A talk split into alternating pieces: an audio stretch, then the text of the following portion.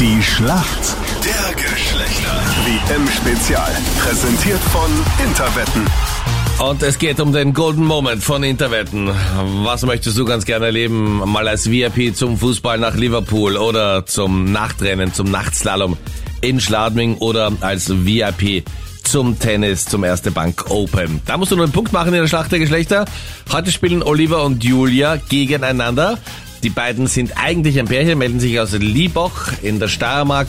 Und Julia, sag mal, was ist denn dein Tipp? Wer wird heuer Weltmeister? Ich sag Brasilien. Ist denn dieser eine Brasilianer, dieser Ronaldo, also dieser etwas, wie sage ich denn das jetzt korrekt, der einfach auch so gerne isst wie ich, ist der auch dabei noch? Ich bin gerade verwirrt. Brasilianer Ronaldo? Du bist nicht allein. Ja, nicht dieser Cristiano Ronaldo, sondern dieser etwas gemütlichere Typ oder zumindest gemütlich aussehender.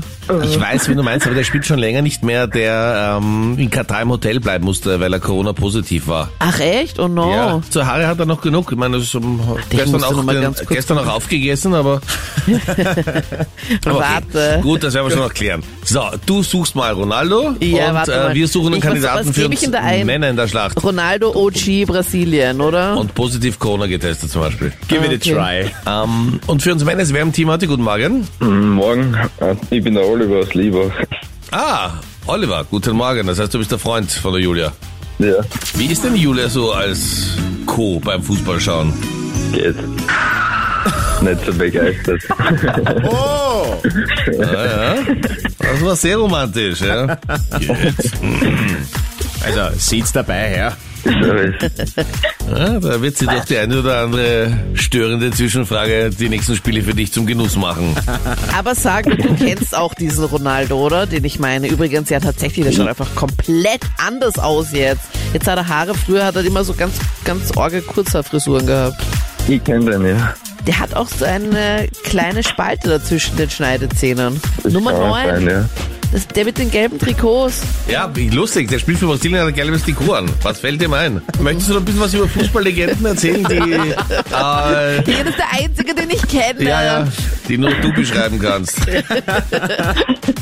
Wenig Ja. Haare. Äh, Wenig er hat Haare und also er isst wahnsinnig viel und er hat eine, eine Zahnlücke und er spielt für Brasilien und hat ein gelbes T-Shirt. Unfassbar. Der Schlingel. Und er hat genau das gleiche gelbe T-Shirt an wie alle anderen, die für Brasilien spielen. Also wirklich, man kann sich auf nichts mehr Jo. verlassen. Erste Frage an den Oliver kommt von der Fußball- und WM-Expertin Anita.